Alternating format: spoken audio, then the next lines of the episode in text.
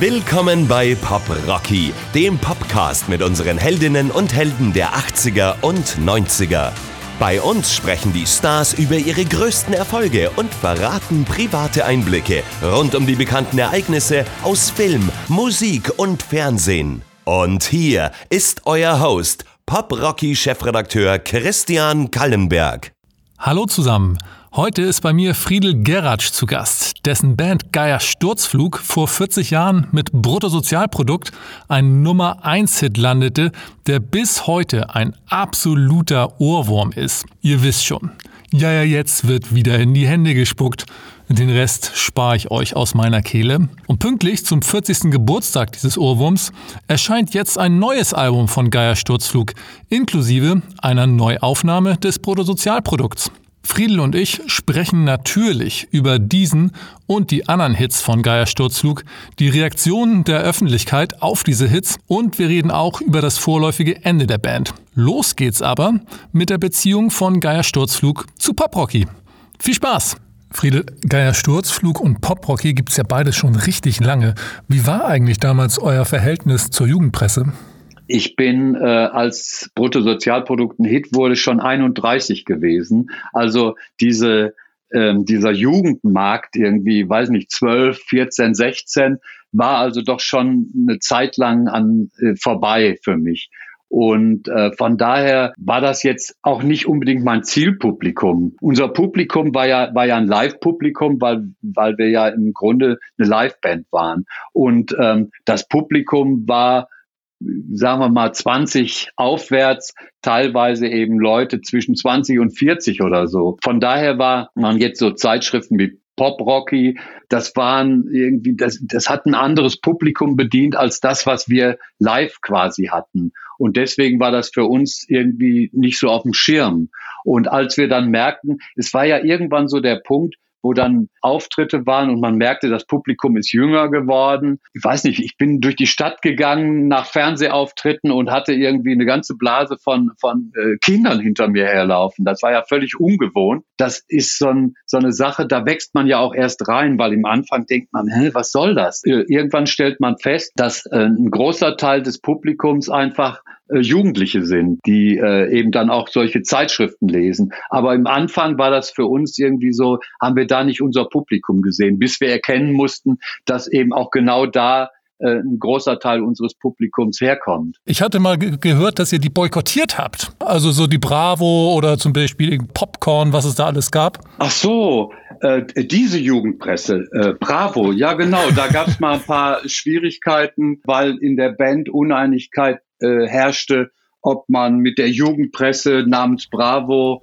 äh, zusammenarbeitet oder nicht. Und da waren halt äh, teilweise, ähm, wir waren ja eine demokratische Band mit sieben Mitgliedern. Und das heißt, wenn vier dagegen waren, dann waren die anderen drei leider, mussten sich dem fügen. Und da waren oft vier mhm. gegen irgendwas. Aber das heißt, ihr habt damals nur die Bravo boykottiert oder? Soweit ich mich erinnern kann, äh, ging die Diskussion damals um zwei beziehungsweise drei Dinge. Das war einmal äh, die ZDF-Fit-Parade, wo einige Leute nicht hin wollten, dann war das die Bravo und die Bildzeitung. Und bei allen anderen, ich glaube, Pop Rocky haben wir da nicht mal sogar irgendwie ein großes Poster drin gehabt oder so. Ich erinnere mich jetzt nicht mehr wirklich genau an die Details. Aber ich glaube, wir haben äh, im, in, in Pop Rocky auch mal stattgefunden. Das habt ihr auf jeden Fall. Ich habe hier eine Ausgabe gefunden von 1983. Da seid ihr sogar auf dem Titel drauf. Das sind Geier Sturzflug, die ausgeflippten Hits und die ausgeflippte Band oder so ähnlich war die Titel Titelzeile. Lass uns einmal ganz kurz darüber sprechen, warum ihr damals auf Poprocky gelandet seid. Das war natürlich das Bruttosozialprodukt. Was schätzt du, wie oft hast du das Bruttosozialprodukt in deinem Leben ungefähr gesungen? Gesungen? Ähm, muss ich mal kurz überlegen. Wir hatten, äh, das Lied ist ja von Ende 77, Anfang 78, wo wir das geschrieben haben. Mein damaliger äh, Kollege und ich. Und wir haben das damals ja schon immer aufgeführt. Ich denke mal, das sind bestimmt über 2000 Mal gewesen. Also genau kann ich es nicht sagen, aber vielleicht auch 3000 Mal. Macht es noch Spaß? Äh, ich mache es ja jetzt nicht mehr. Also ich sing's ja jetzt nicht mehr. Das heißt, ich muss sagen, es kommt ja Morgen soll die neue CD bei mir ankommen, die am 13. äh, Januar, Freitag den 13. veröffentlicht wird. Das Album veröffentlichen wir trotzdem. Es heißt auch trotzdem, Geier Sturzhof trotzdem. Und ich habe da vor ein paar Wochen als Bonustrack Bruttosozialprodukt nochmal neu aufgenommen. Und das ist damit drauf. Das habe ich nochmal gesungen und ich glaube, dass nur die wenigsten den Unterschied zur Originalaufnahme hören werden weil natürlich nicht jede kleine Betonung genauso ist wie damals, aber die Stimme soll angeblich immer noch genauso jung klingen wie damals. Also ich habe es noch mal vor ein paar Wochen, glaube jetzt sechs oder acht Wochen her, habe ich es noch mal gesungen. Warum hast du es dann noch mal aufgenommen, wenn es fast genauso klingt wie damals? Aus rein rechtlichen Gründen, weil ich keine Rechte an dem äh, an der Aufnahme habe. Die liegt, die äh, Originalaufnahme, die liegt ja bei BMG. Und äh, da gibt's dann immer mal Probleme, wenn Anfragen kamen. Neulich vor einem guten halben Jahr kam eine Anfrage aus USA für eine Bierwerbung, für ein Oktoberfestbier. Und das scheiterte daran, dass ich denen nicht die Aufnahme zur Verfügung stellen konnte, weil ich die Rechte da drin nicht habe. Und aus diesem Grunde habe ich mich entschieden, es neu aufzunehmen. Und das passte so schön, weil dieses Album ja genau 40 Jahre Jahre nach dem Riesenerfolg des Nummer 1 Hits Bruttosozialprodukt rauskommt. Sehr gut. Jetzt muss ich aber einmal doof nachfragen. Eine Bierwerbung in den USA mit einem Song von Geier Sturzflug? Wessen großartige Idee war das denn? Von irgendeiner amerikanischen Werbeagentur, keine Ahnung. Ich habe nur die Anfrage bekommen über den äh, Verlag. Das ist ja bei äh, beim Sony Musikverlag verlegt. Ich hatte das eigentlich auch genehmigt soweit und dann ging es eigentlich nur noch darum, dass sie natürlich auch die Aufnahme von Bruttosozialprodukt dabei haben wollten. Und die konnte ich ja nicht freigeben, weil ich da die Rechte nicht dran habe. Und damit äh, ist dann immer so eine Geschichte erledigt. Ne? Und das ja. ist mir jetzt schon zweimal passiert, dass einfach aus rechtlichen Gründen nicht machbar war. Und dann dachte ich, falls es nochmal passiert, könnte ja sein, mache ich es einfach mal. Es ist ja auch kein großer Aufwand. Ich konnte es ja noch auswendig. Ja, und falls jetzt nochmal eine Bierwerbung aus Amerika anfragt, dann würde ich sagen, bist du ready? Schickt mir erstmal das Bier zum Probieren und dann sage ich euch, ob ich es mache oder nicht. Aber du bist ja Antialkoholiker, also es müsste ein alkoholfreies Bier sein. Es müsste ein alkoholfreies Bier sein. Nein, ich, äh, ich bin Alkoholiker. Ähm, und deswegen trinke ich ja schon seit über 20 Jahren keinen Alkohol mehr. Wäre das die Work, Work, Work englische Version gewesen oder tatsächlich? Nein, nein, das, das wäre das Original in Deutsch gewesen und wahrscheinlich in Verbindung mit Oktoberfestbier für die ganzen deutschstämmigen Amerikaner und was weiß ich, keine Ahnung. Das ist in der Regel ja auch kein großes Ding. Aber man kann ja auch Glück im Leben haben, wie ich ja schon mal hatte, dass Bruttosozialprodukt Nummer eins in drei Ländern geworden ist. Und genauso kann man ja Glück haben, dass über so eine Bierwerbung auf einmal irgendwas losgetreten wird. Man weiß es ja nicht. Bleiben wir gleich beim Bruttosozialprodukt. Das ist ja damals nicht nur in Deutschland, Österreich, Schweiz ein internationaler Erfolg gewesen, sondern es ist ja auch noch in anderen Ländern veröffentlicht worden, in den eben schon angesprochenen anderen Versionen. Zum Beispiel eben Englisch Work, Work, Work, aber auch auf Französisch. Ja, Pro, Produit National Brü. Und dann gab es noch vom Lowland Trio in Holland eine äh, Version, aber da weiß ich nicht mehr, wie die hieß. In Holländisch war das. Wie kam es dazu, zu diesen internationalen äh, Versionen? Da war, äh, was die französische Version angeht, es war einfach äh, Interesse da und ein gewisser Plastic Bertrand, der ja nicht ganz unbekannt war, hat äh, das Lied ins Französische übersetzt und es wurde von einem Künstler mit dem Namen Nana, wurde das dann veröffentlicht. Ich denke in Belgien und in Frankreich. Die holländische Version kam wahrscheinlich einfach, weil äh, das auch in Holland ja in, in der Originalversion ziemlich erfolgreich war, äh, dass dann irgendjemand sagt, da, da machen wir auch noch eine holländische Version von.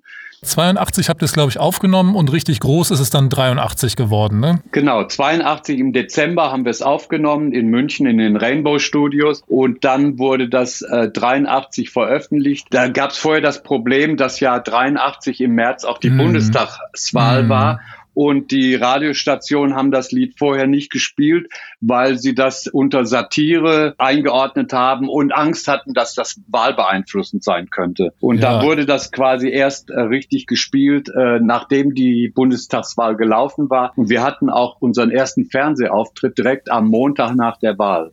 Wie kann denn das sein, wenn das äh, Lied die ganze Zeit vorher boykottiert wird? Da muss ja aber schon vorher die Maschinerie im Gang gewesen sein, ähm, dass ihr dann quasi direkt am nächsten Tag mit dem Ding im Fernsehen zu sehen seid. Ja, ja, es war ja von der Plattenfirma, das war BMG Ariola. Die haben natürlich im Vorfeld Bemusterungen gemacht und das Lied ist ja auf großes Interesse gestoßen, auch bei den Radiostationen, auch bei den Fernsehsendern. Aber aus irgendeinem Grunde hat sich keiner dran getraut, äh, das quasi in, im Wahlkampf zu spielen. Also ich hm, glaube, äh, okay. äh, es wurde gespielt bei RTL, was ja damals äh, in Luxemburg ansässig war und Privatradio war. Die haben da wohl keine Rücksicht drauf genommen. Aber die die äh, deutschen Radiostationen haben eigentlich erst richtig angefangen. Ich weiß nicht, ob sie es mal vorgestellt hatten vorher, aber richtig ins Rollen gekommen ist es eigentlich erst nach der Wahl, weil es da auch dann im Rundfunk äh, gespielt worden ist und eben Fernsehen gab. Und ihr habt ja vorher auch noch, bevor es veröffentlicht wurde, noch einen ganz schönen Aufwand betrieben. Ich denke da jetzt an die exklusive Version für den BR mit der geänderten Textzeile. Das ist ja total verrückt eigentlich, dass man für einen einzelnen Sender ein ganzes Lied nochmal umdichtet, oder? Nee, es ist ja nicht das ganze Lied umgedichtet worden. Es ging einfach nur darum, äh, dass der unser Produzent Peter Kent angerufen hatte und sagte, ja, irgendwie, wir haben Schwierigkeiten im bayerischen Rundfunk, wir haben die Rundfunkstation bemustert und die sind der Meinung, dass die Zeile, sie amputierten ihm das letzte Bein und jetzt kniet er sich wieder mächtig rein, behindertenfeindlich äh, wäre und ob ich nicht diese Zeile ändern könnte. Und äh, anstatt sie äh, amputierten gerade erst, äh, sie amputierten ihm sein letztes Bein, habe ich es geändert in sie operierten gerade erst sein letztes Bein. Und das ja. nur eine, eine Version, die an den Bayerischen Rundfunk ging. Als es dann ein Hit wurde, wurde auch beim Bayerischen Rundfunk dann die Originalversion gespielt. Da war das dann alles kein Problem mehr. Das war nur im Vorfeld, um, um diese eine Zeile so leicht abzuschwächen, musste ich nochmal nach München und das einsingen. Und es gibt ja noch einen sehr legendären, anderen, ich nenne es jetzt mal Verdreher einer Textzeile. Es geht um euren Auftritt bei der ZDF-Fit-Parade, wo ihr Bruttosozialprodukt performt hat und statt und am Mittwoch kommt ihm Müllabfuhr und holt den ganzen Plunder gesungen habt, also du gesungen hast und am Mittwoch kommt die Müllabfuhr und holt sich einen runter. Warum? Ein Müll, ja. Ein, ein, Müll runter, holt sich einen Müll runter. Weil äh, wir, wir, ich wohnte damals äh, so auf einer etwas abschüssigen Straße und da mussten die Mülltonnen immer von, äh, von, äh, vom Haus ein Stückchen runter, da wo der Müllwagen dann äh, halten konnte.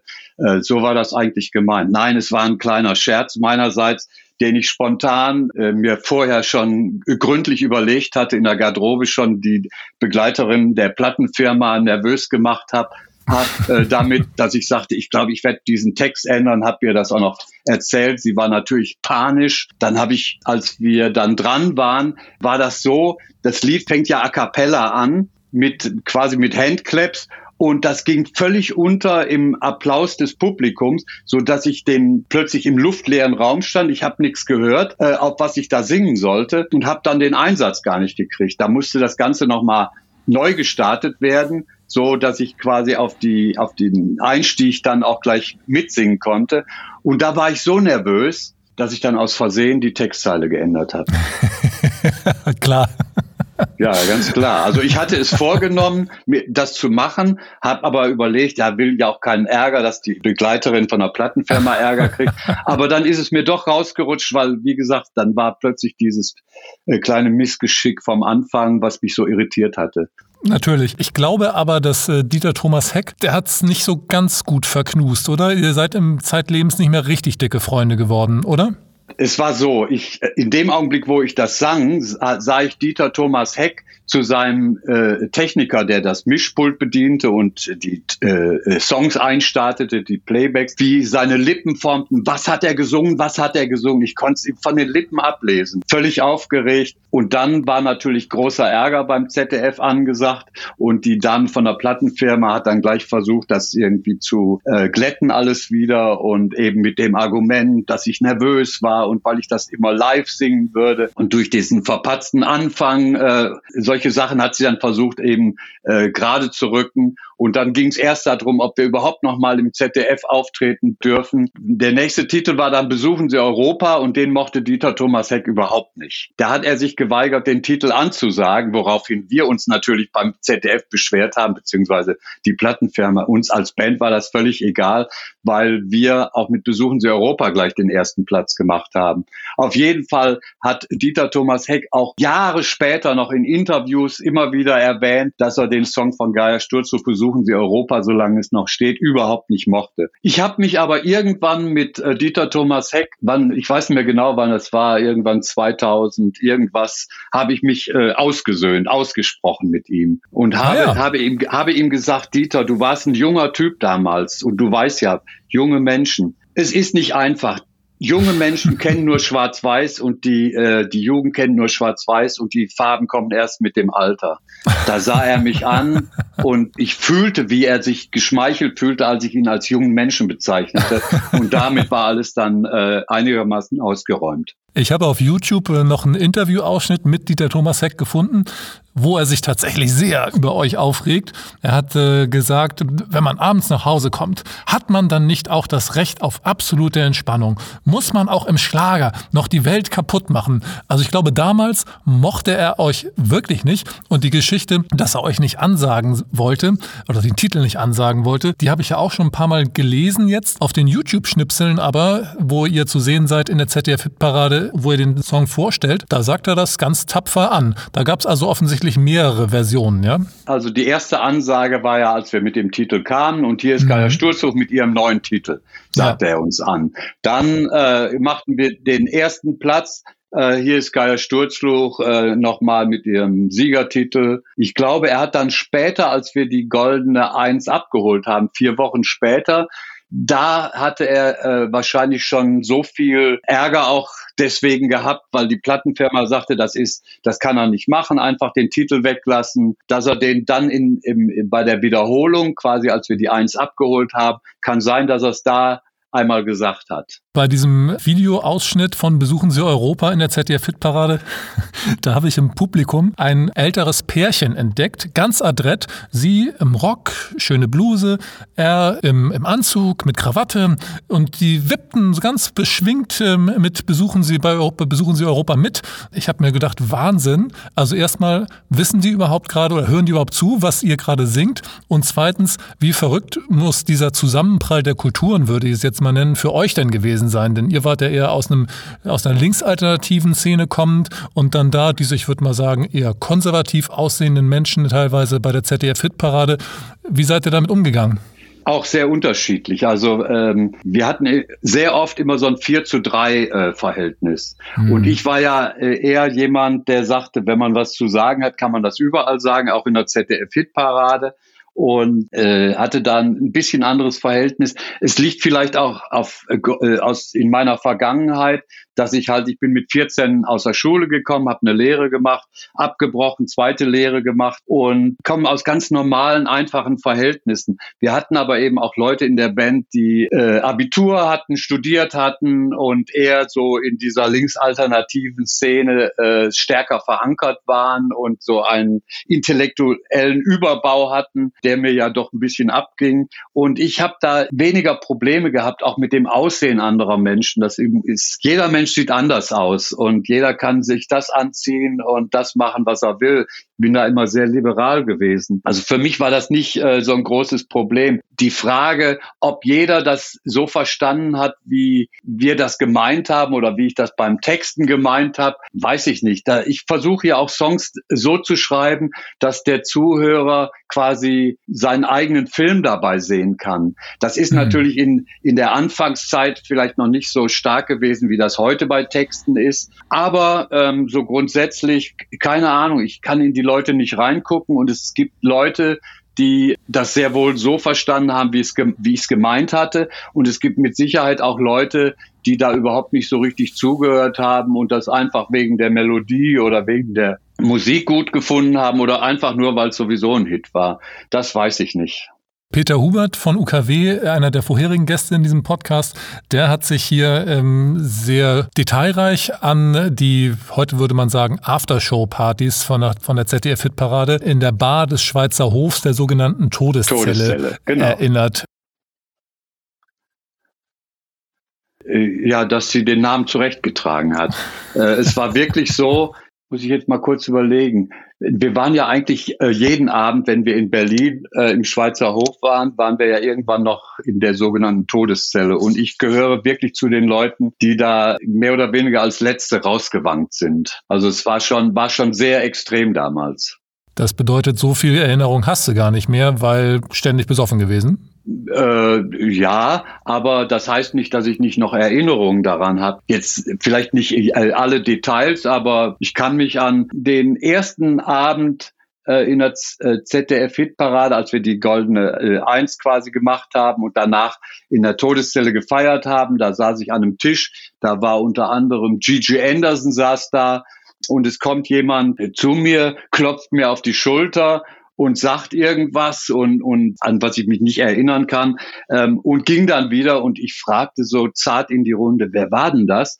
Und äh, alles lachte und das muss wohl irgendwie ein ganz wichtiger Mann vom ZDF von dieser Sendung gewesen sein und ich hatte null Ahnung. Auch eine, an eine Sache erinnere ich mich auch noch gut. Das war, da war ich, da musste man immer zur Toilette äh, runter den Keller. Und ich hatte mir gerade die Hände gewaschen, da kommt Dieter Thomas Heck rein und kurz hinterher unser kleiner Gitarrist. Und die standen da am, am Urinal sozusagen. Dieter Thomas Heck stand da und unser kleiner Gitarrist kam hin, klopfte ihm auf die Schulter und sagte, na Dieter, alles klar. Und er zuckte zusammen und ich bin dann schnell raus. Ich wollte das Elend nicht mit ansehen. Noch einmal zum Bruttosozialprodukt zu der Vorgeschichte.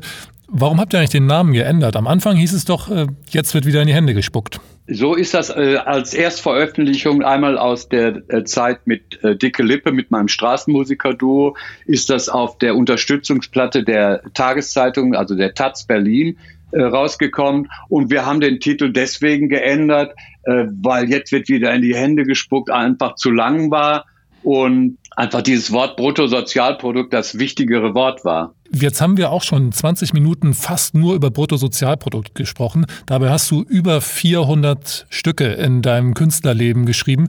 Nervt es eigentlich immer so ein bisschen reduziert zu werden auf eine Handvoll Stücke? Was heißt nervt irgendwie? Das, es, es ist so, wie es ist. Und es ist ja auch schön, Lieder zu haben, die 40 Jahre später noch bekannt sind und auch noch laufen im Radio oder wie äh, Pure Lust am Leben. Florian Silbereisen eröffnet seine äh, Fernsehshows damit und wahrscheinlich auch seine Auftritte, wenn er äh, Tourneen macht. Und äh, als damals äh, vor ein paar Jahren bei Rock am Ring Bombenalarm war, sind tausende Besucher äh, vom Festivalgelände gezogen mit Eins kann mir keiner nehmen, das ist die pure Lust am Leben auf den Lippen und haben das da gesungen. Und äh, das ist natürlich schon äh, schön. Oder jetzt äh, gibt's irgendwie von irgendwelchen jungen DJs Remixe von äh, pure Lust am Leben und so Zeug. Das ist schon toll. Aber als ähm, Songschreiber bin ich natürlich viel mehr daran interessiert, einen neuen Song zu schreiben.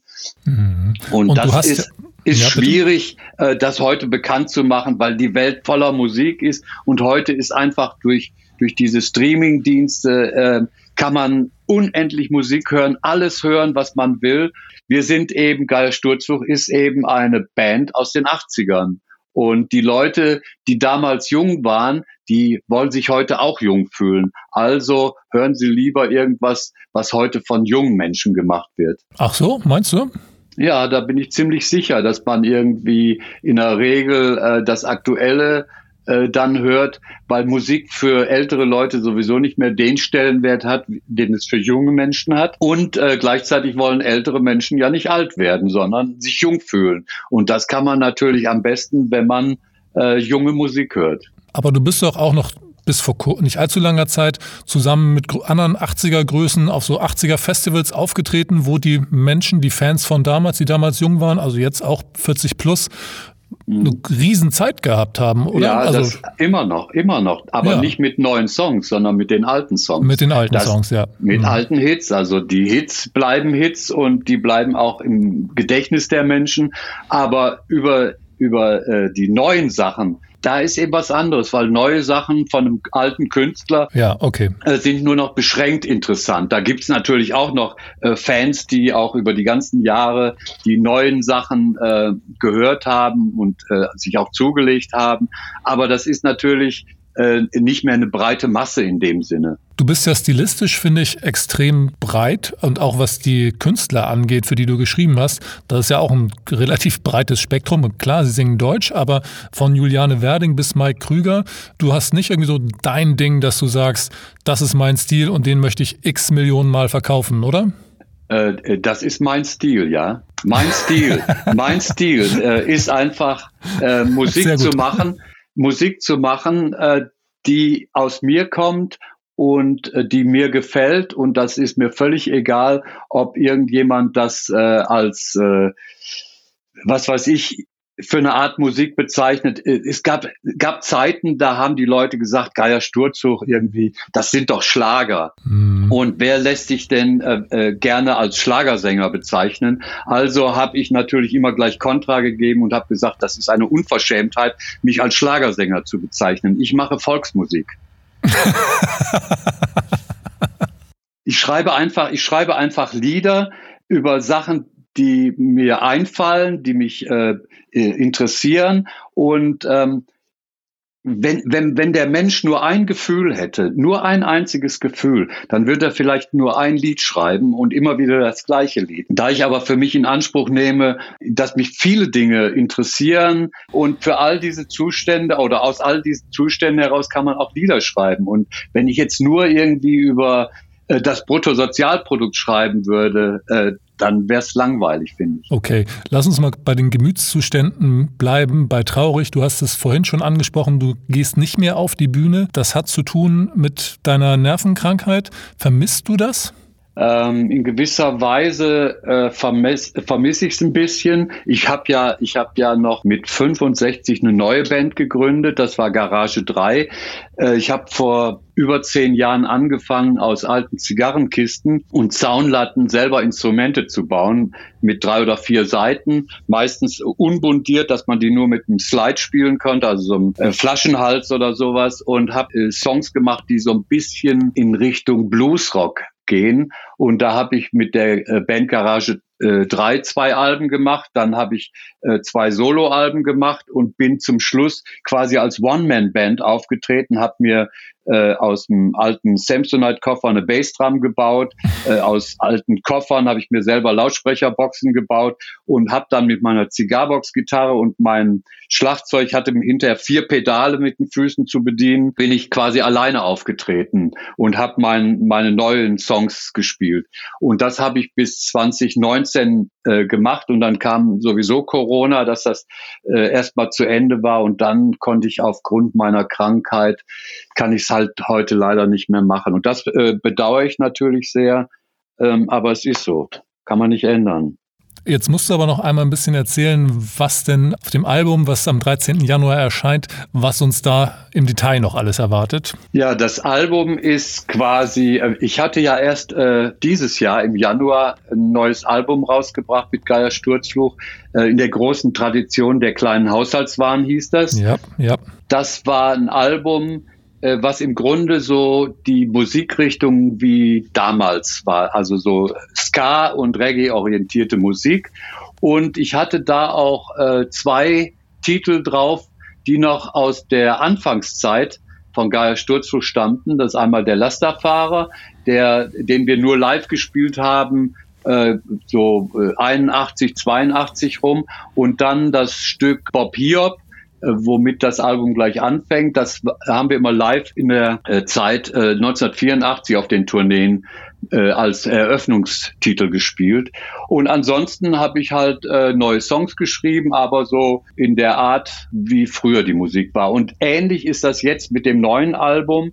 Da sind eben auch äh, Ska- und Reggae-orientierte Songs drauf und gleichzeitig habe ich noch stärker versucht, äh, dieses Zigarbox-Gitarrenspiel damit zu integrieren. Da sind teilweise auch Lieder bei, die äh, im, im Grunde mit meinem Kofferdrum äh, Schlagzeug, Zigarbox-Gitarre und äh, Harp und sowas äh, gespielt sind und dann kommt noch ein bisschen was dazu und das Ganze dann teilweise nur auf einem Akkord oder so. Ist sehr gemischt das Album und es sind ein paar wirklich, glaube, ein paar wirklich schöne Titel drauf, die eigentlich auch das Zeug hätten, Hits zu werden, aber keine Hits werden. Weil du zu alt bist weil ich zu alt bin und es, ist einfach, jede Generation hat ihre Musik, hat ihre Helden. Da ist die Wahrscheinlichkeit, dass man äh, noch ein Comeback schafft, Zumal, wenn man nicht mehr mit großen Plattenfirmen arbeitet, sondern das im Grunde auf einem kleinen Level macht, ist eigentlich sehr unwahrscheinlich, dass irgendwie jemand sagt, ach, das spiele ich jetzt im Mainstream-Radio oder so. Aber außer dem Bruttosozialprodukt sind keine anderen alten Sachen mit drauf. Das habe ich jetzt richtig mitgeschrieben, ja? Ja, ja, alles neue Sachen, die habe ich alle erst äh, dieses Jahr geschrieben und dieses Jahr auch aufgenommen. Und ich bin übrigens schon äh, fast fertig mit dem nächsten Album. Da habe ich, ich war jetzt noch mal in Urlaub im Oktober und da habe ich in zehn Tagen gleich 20 äh, Texte geschrieben. Die meisten davon sind jetzt auch schon alle vertont und aufgenommen und dann kommt irgendwann März, April noch ein Album mit Cigarbox-Musik raus. Das nennst du Urlaub, ja? In, in zehn Tagen 20 Texte schreiben, ist ja, klingt für, für mich nach Arbeit. Nein, nein, das ist keine Arbeit. Das ist ja das, was mir im Leben noch Vergnügen bereitet. Ansonsten irgendwie, man muss sich ja auch irgendwie vom Tod ablenken. Und ähm, ja, du lachst darüber, aber für nee, mich nee, ist das alles eine ernste Sache. Es ist jetzt kein Geheimnis, aber ich habe äh, gleich zwei unheilbare Nervenkrankheiten und meine Medika Medikamentation ist quasi am Limit. Ich merke schon, wie die äh, Wirkung nachlässt. Ich habe jetzt zum mhm. Glück endlich im Januar äh, eine Spezialistin in Kassel, sind fast 200 Kilometer Fahrt. Ich hoffe, dass da noch mal Hilfe ist, dass man irgendwas noch machen kann und äh, solange die Tabletten wirken, verdränge ich das alles, was da noch, äh, wie, wie, das jetzt weitergeht. Beim Verdrängen hilft am besten, ähm, Lieder zu schreiben. Nochmal zum Thema Angst. Jetzt nicht um das eigene Leben in dem Sinne durch Krankheit beeinträchtigt, sondern durch insgesamt gesellschaftliche Situationen. Ich habe gelesen, dass du damals Besuchen Sie Europa, solange es noch steht, geschrieben hast oder darauf gekommen bist, weil du auch ein Stück weit Angst hattest ähm, wegen der damaligen aktuellen politischen Situation, also Aufrüstung und so weiter und so fort. Ja. Wie geht's dir heute? Ja, äh, es ist das Gleiche im Grunde. Äh, das Besuchen Sie Europa hat ja so ein bisschen was vom Pfeifen im Wald. Ne? Also sich selber Mut machen dadurch, dass man einfach irgendwie ein, ein äh, kleines lustiges Lied hat, um die Angst ein bisschen zu nehmen. Ähnlich ist das heute mit dem Unterschied, dass ich jetzt 71 bin, nicht mehr gesund bin und sowieso weiß, dass das alles nicht mehr ewig lange geht. Äh, von daher ist die Angst nicht mehr ganz so groß. Dazu mhm. kommt natürlich eine Erfahrung, die, die mir auch sagt, irgendwie, nimm's nicht ganz so tragisch, aber es gibt natürlich ganz, in der heutigen Zeit ganz viele Dinge, die einem Angst machen könnten. Ich war aber klug genug, schon äh, den Entschluss mit 18 Jahren zu fassen, keine Kinder in die Welt zu setzen. So muss ich mir keine äh, Angst um meine Kinder oder Enkel machen, die ich nämlich nicht habe. Ansonsten, ja, die Welt steht an einem Abgrund wenn man das so knallhart sagen darf. Aus geschäftlicher Sicht wäre dann ja jetzt der richtige Zeitpunkt eigentlich für ein Re-Release von Besuchen Sie Europa, oder? Keine Ahnung. Ich denke, also geschäftlich denke ich bei dem ganzen äh, Musikmachen schon seit 25 Jahren nicht mehr wirklich geschäftlich weil letztendlich habe ich festgestellt, dass je mehr ich darüber nachdenke, irgendwas vielleicht schreiben zu wollen, was bei den Leuten ankommt, desto mehr äh, hemmt das eigentlich. Mhm. Und die Tatsache zu sagen, irgendwie, das ist mir völlig egal, ob das irgendjemand versteht, ob das irgendjemand hören will,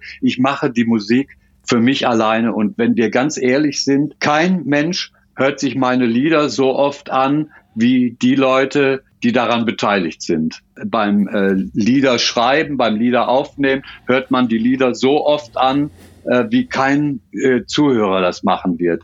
Und man kann ja heute froh sein, wenn so eine CD von einem Käufer oder einem Hörer überhaupt einmal von vorne bis hinten komplett angehört wird. Wenn er sich überhaupt noch eine CD kauft und das nicht streamt, ja. Ne, also auch das ist egal, weil äh, es geht ums Hören oder so.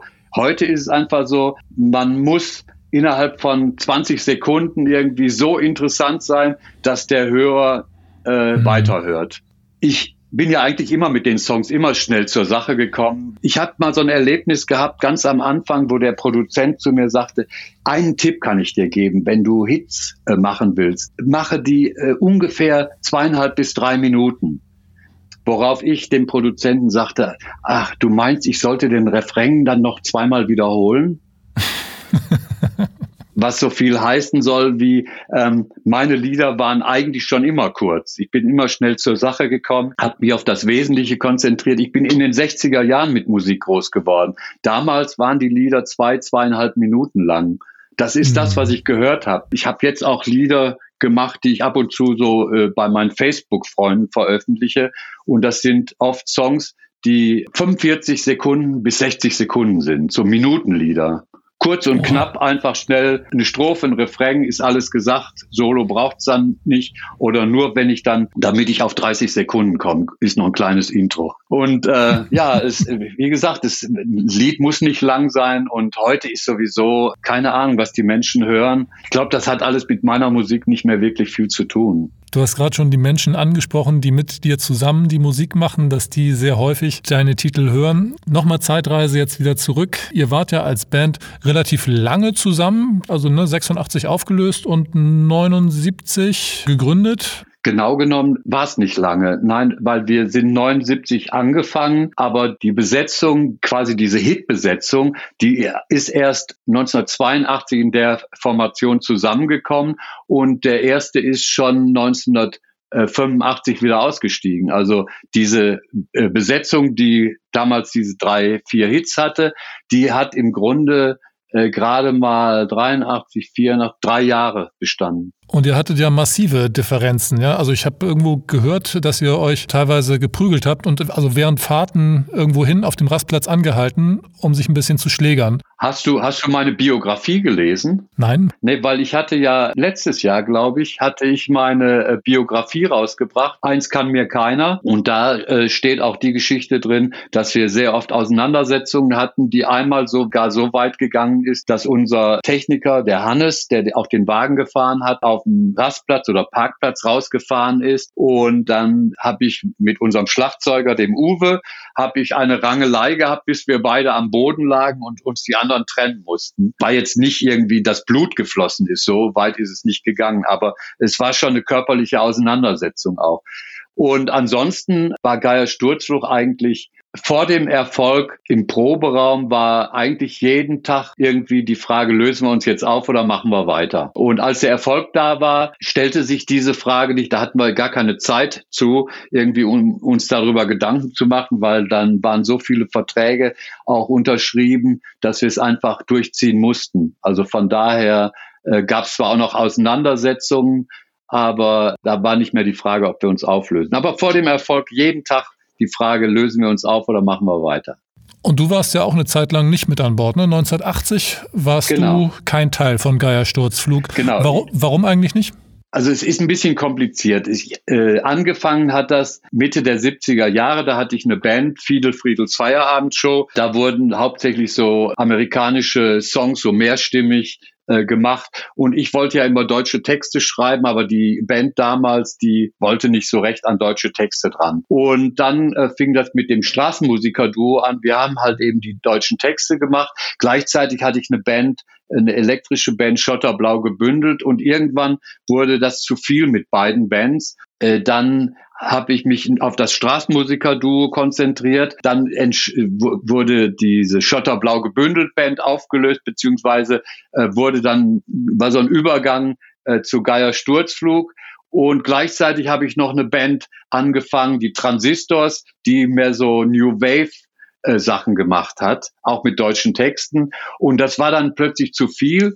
Und äh, ich musste mich dann entscheiden, Ende 79, und habe dann gesagt, ich mache jetzt erstmal die Transistors und guck mal, was da läuft. Und Dann hatten wir Ende 1980 einen Auftritt in Hagen mit den Transistors. Äh, das war der letzte Auftritt, Silvester. Und gleichzeitig spielte Geier Sturzflug, die damals nur noch ein Trio waren und sagten auch, sie wollten aufhören, weil sie keine Zukunft sahen.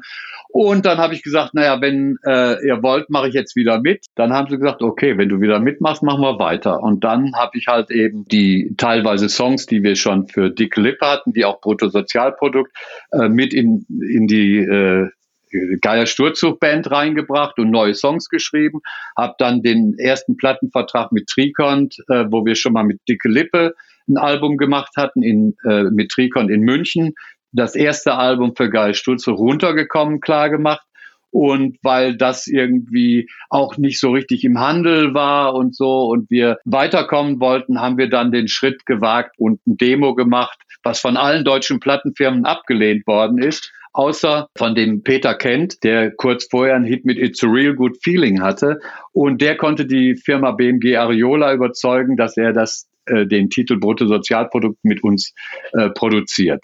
Jetzt müssen wir auch noch eine Geschichte noch einmal beleuchten, die wahrscheinlich auch immer besser wird, je öfter man sie erzählt, nämlich die Entstehungsgeschichte des Bandnamens. Meine Version, die ich kenne, ist, in der Kneipe ist dir ein Markstück, auf der Rückseite ist ja der Bundesadler drauf, runtergefallen und da war die Assoziation Geier, Sturzflug, fällt runter. Kann man sie noch besser erzählen? Bestimmt, oder? Ja, äh, ich, äh, in Wirklichkeit war es so. Meine Oma hatte dies, immer diesen wunderbaren Napfkuchen gebacken. Ja, und ich bin sonntags zu meiner Oma, um Napfkuchen zu essen und der kam frisch aus dem Ofen. Die Oma stellte den auf den Tisch und auf einmal kam eine Stichflamme aus dem Napfkuchen raus und der Napfkuchen sprach zu mir und sagte, Friedel, fortan wirst du unter dem Bandnamen Geier Sturzflug über die Bühnen der Republik ziehen und den Leuten Freude und Entspannung bringen.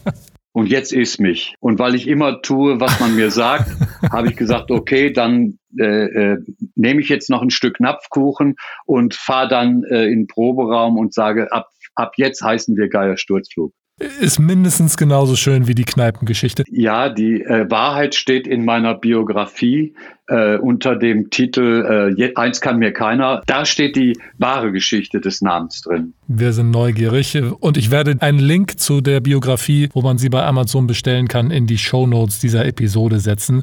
Dann äh, können wir alle nochmal nachlesen. Aber ich finde, ich finde, diese beiden Geschichten sind eigentlich äh, schon recht gut. Aber die Wahrheit, ne, die toppt alles. Dann bleib jetzt bei der Wahrheit. Hast du viele Autogramme geschrieben?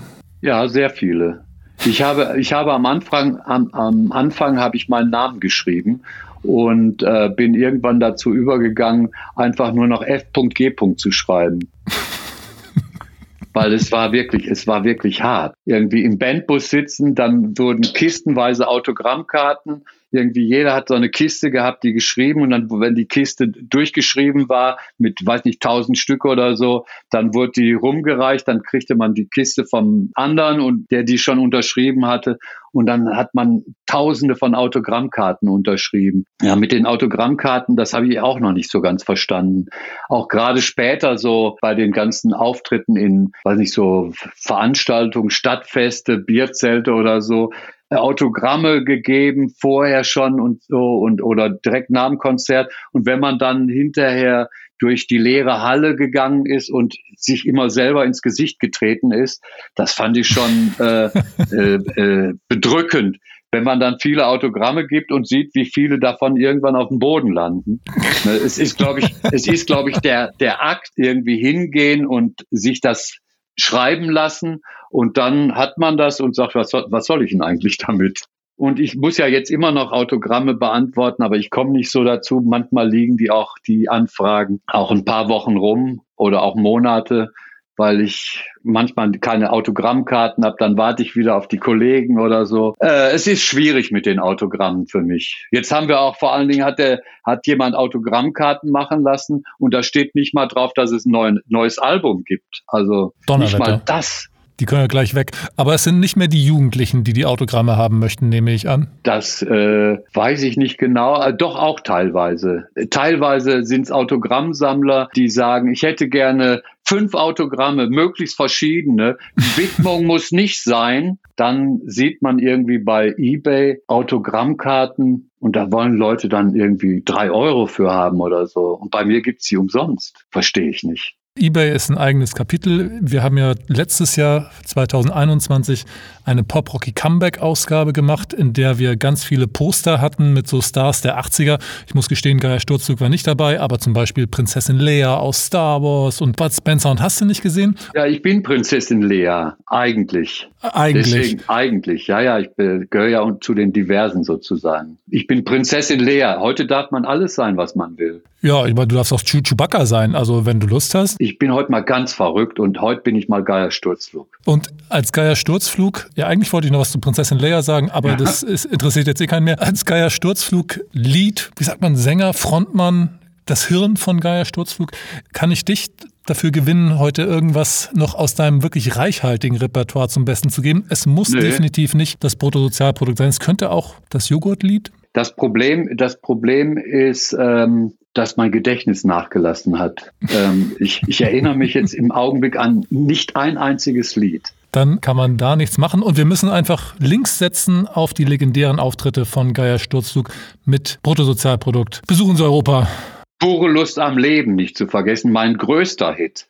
Man kann es heute fast so sagen. Pure Lust am Leben ist noch größer als Bruttosozialprodukt. Gut, dann verspreche ich hiermit, das wird der erste Link in den Show Notes sein.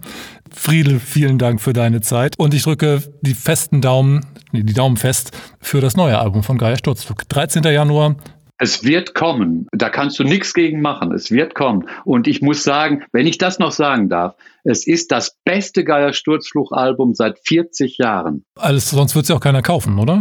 Ich weiß nicht, ob das jemand kauft. Also ich werde es mir nicht kaufen. Ähm, ich kriege ein Belegexemplar. Wobei ich das als Download kaufe ich mir das immer. Dann habe ich es immer gleich auf dem Handy mit dem schönen Cover dabei. Es ist das beste Album seit 40 Jahren und nicht zu vergessen, es ist mindestens ein Hit mit drauf. Okay, und welcher das ist, liebe Hörerinnen und Hörer, das findet ihr selber raus. Das dürft ihr selbst entscheiden. Bis zum nächsten Mal. Ich bedanke mich recht herzlich und wünsche den Hörern viel Vergnügen und seht mir nach, dass ich ein bisschen Blödsinn geredet habe. Das sind die hier gewohnt. Vielen Dank, Friedel. So ihr Lieben, das war's für heute. Alle Links zu den Inhalten dieser Episode findet ihr wie immer in den Shownotes. Außerdem findet ihr dort auch einen Link, wie ihr unsere Arbeit finanziell unterstützen könnt. Darüber und über eure Kommentare, Bewertungen und Abos würde ich mich natürlich maximal freuen. Ich sage danke im Voraus und bis zum nächsten Mal.